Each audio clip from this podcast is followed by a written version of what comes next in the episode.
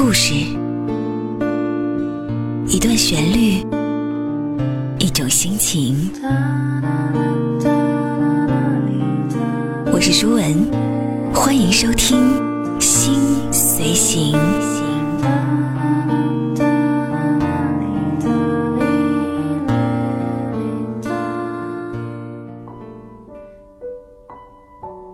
心随行。今天晚上我们来聊聊人生危机这个话题吧。不管横看竖看都是个大词儿，似乎即在中年爆发。或许你可能也正在经历着，又或者是曾经经历过独属于你的四分之一人生危机。四分之一人生危机是什么？望闻即可生意，中年危机的衍生品。描述的是在二十五岁到三十岁之间经历的一种人生危机感，而作为社交网络时代的产物，“四分之一人生危机”这个词最早出自哪里？考证起来已经有些麻烦了。但是在这两年的时间里，它已经成为了欧美流行文化中不可忽视的一个热词。如果你觉得还有些抽象的话，嗯，可以给你举几个例子，比如在电影《迷失东京》里的斯嘉丽·约翰逊。他说过一句话，我就是不太清楚我该成为什么样子。又或者是破产姐妹当中的 Max，他也曾经说过这样的一句话：I don't have a future，我压根儿就没有未来。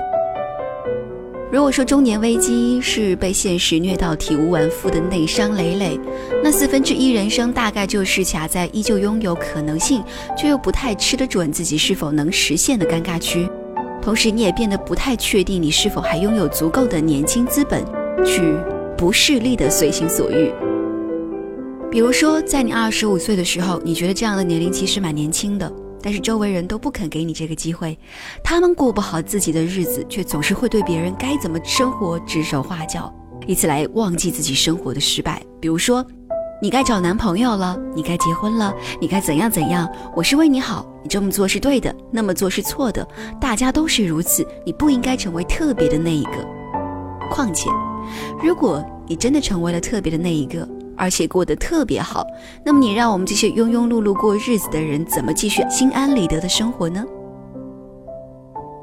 我们大概都是知道自己想成为什么样子的，但是在现实的冲撞下，很多人都放弃了。有些人犹疑不定，所以产生了危机，而有些人则去追求。比如说像我自己。回头想想，过去的那些年根本就没空危机，忙着学本事、赚钱、交朋友、旅游、恋爱，是一种还算丰富而且有收获的按部就班。除了没结婚，我也不知道这是不是因为我的摩羯属性太强了。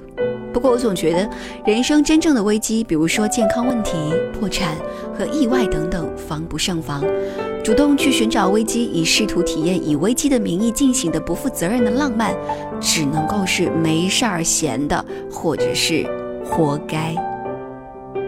感觉如果你想破茧重生，把之前的生活通通推倒重来，不要牺牲，也不要妥协，为自己活着。就像高中的时候死也不肯学商，然后随便选了一个文科专业，现在想想看，如果要深造，商学院可能是第一选择。有时候我觉得八五后挺幸运的，可以在困惑的时候跟同龄人聊这个话题。社会上有很多媒体来关注这个现象，虽然不一定都有用，能解决问题。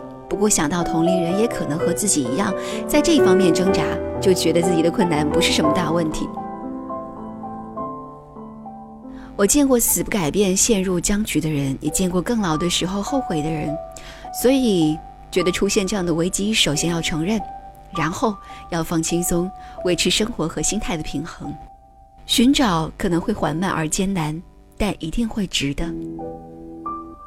想要收听更多心随行，欢迎关注我的微信公众号，搜索“舒文九三四”就可以找到我。晚安，各位。